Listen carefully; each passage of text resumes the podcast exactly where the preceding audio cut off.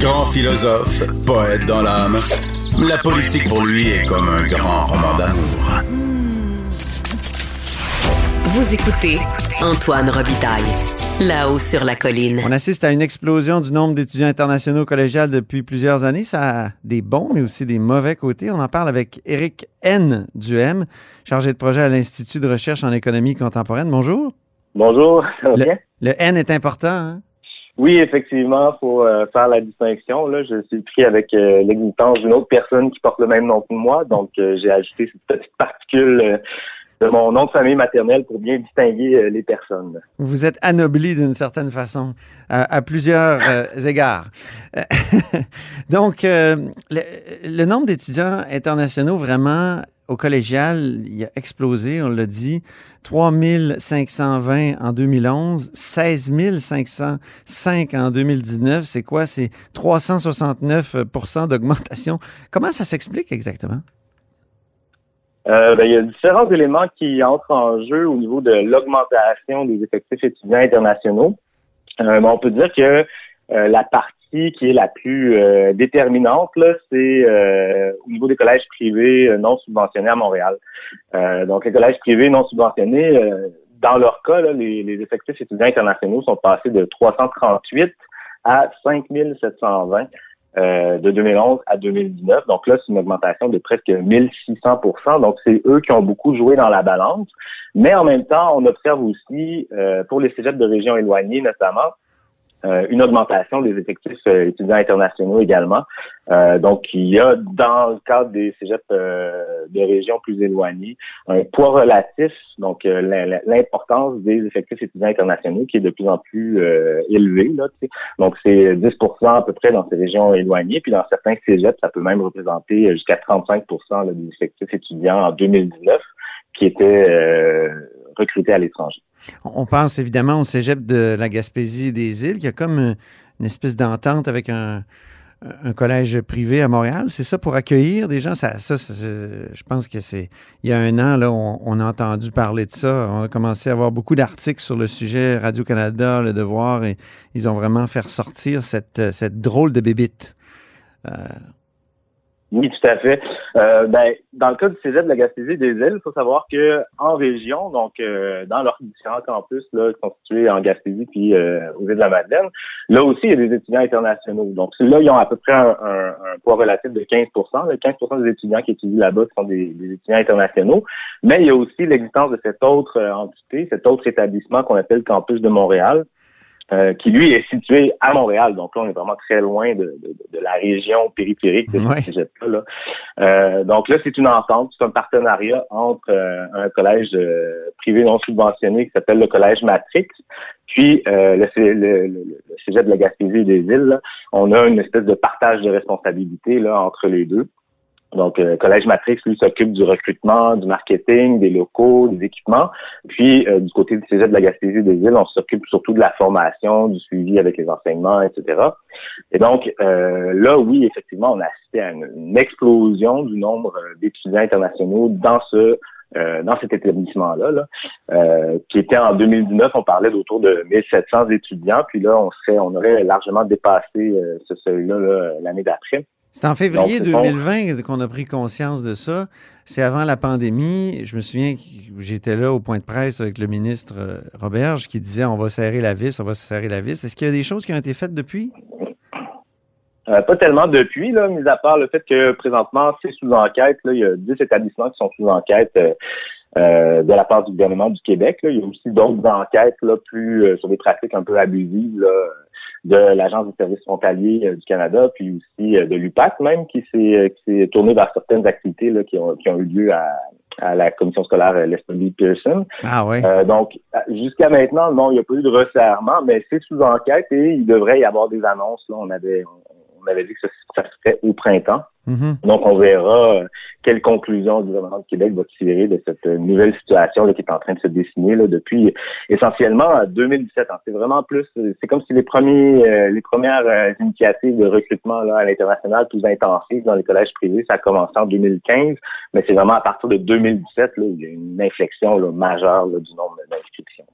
C'est un, vieux rêve quand même, l'internationalisation de l'éducation québécoise. Je me souviens, moi, j'ai déjà écrit euh, quand j'étais euh, euh, rédacteur, j'étais pas journaliste à, l'époque, un document sur, c'était à l'époque, écoute, le ministre, c'était Sylvain Simard.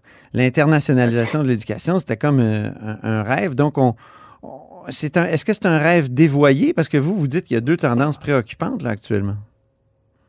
Euh, oui, c'est ça. Ben, c'est pas.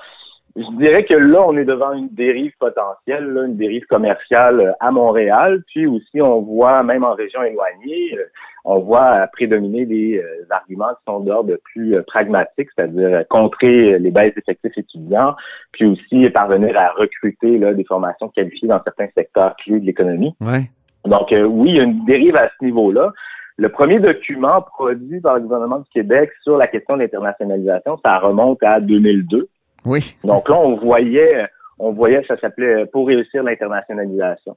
Euh, donc, on voyait dans ce document-là, qui est somme toute assez bref, quelques axes généraux. Là, c'était pas juste le recrutement des étudiants internationaux. Là, il y avait d'autres composantes comme intégrer des programmes à vocation internationale, la, coopération, la coopération internationale, mhm. favoriser aussi la mobilité des étudiants québécois vers euh, l'étranger. Donc, il y avait un ensemble de composantes, mais on voyait déjà dans ce document-là une espèce de tension en deux euh, visées euh, distinctes, c'est-à-dire euh, une première visée qui, qui, se voulait humaniste, on pourrait dire en quelque sorte, donc une espèce d'ouverture sur le monde, une multiplication des expériences interculturelles, favoriser aussi le rayonnement des connaissances, la culture du Québec à l'étranger. Mais on voyait déjà aussi l'autre tendance, un autre discours, un contre-discours, où là, on misait sur euh, davantage les intérêts économiques. Donc, euh, intérêts économiques puis intérêts plus pragmatiques. Donc, cette idée qu'il y a à l'heure actuelle un marché mondial euh, pour la formation à l'enseignement supérieur, puis que le Québec devrait se positionner puis parvenir à tirer parti de ce marché-là. Mm-hmm. là, ce qu'on voit, c'est que plusieurs années après, ben, les collèges privés euh, non subventionnés, eux, ont très bien vu une occasion d'affaires euh, récemment. Puis là, ça, ça a littéralement explosé. Mais c'est ça qui est le problème, c'est qu'on voit euh, les intérêts économiques puis les intérêts plus pragmatiques prendre le dessus sur euh, l'autre visée qui était davantage humaniste.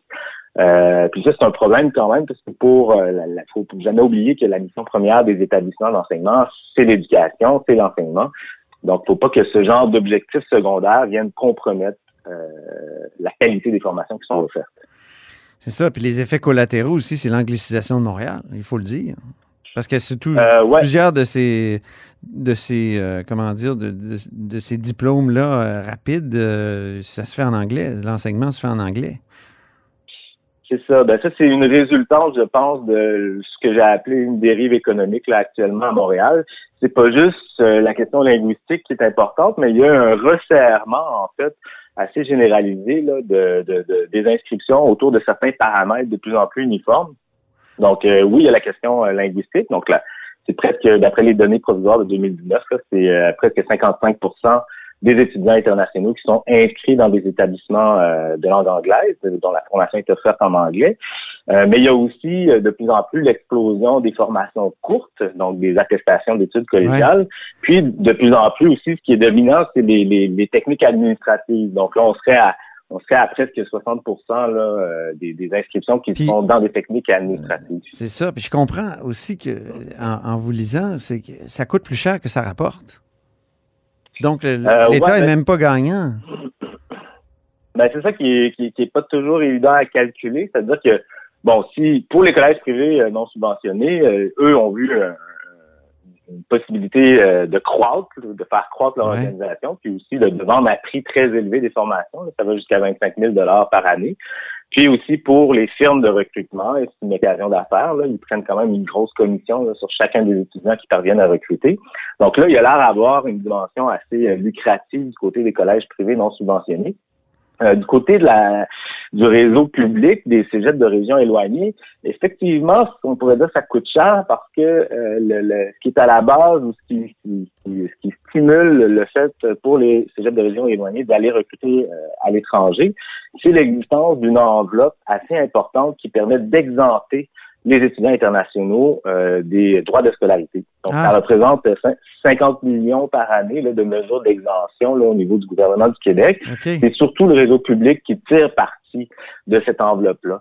Mais cette enveloppe-là, il faut se rappeler quand même qu'elle existe pour des raisons qui sont extérieures au réseau collégial lui-même. C'est-à-dire que Mm. euh, c'est dans le cadre de relations internationales, dans le cadre de- de- d'efforts diplomatiques, que des ententes qui sont établies, par exemple, entre le, Québec puis la France, euh, où on dit que nos ressortissants, au niveau collégial, là, ça a changé au niveau universitaire, mais au niveau collégial, euh, euh, les Français qui viennent étudier ici sont traités de la même façon que les résidents du Québec et vice-versa.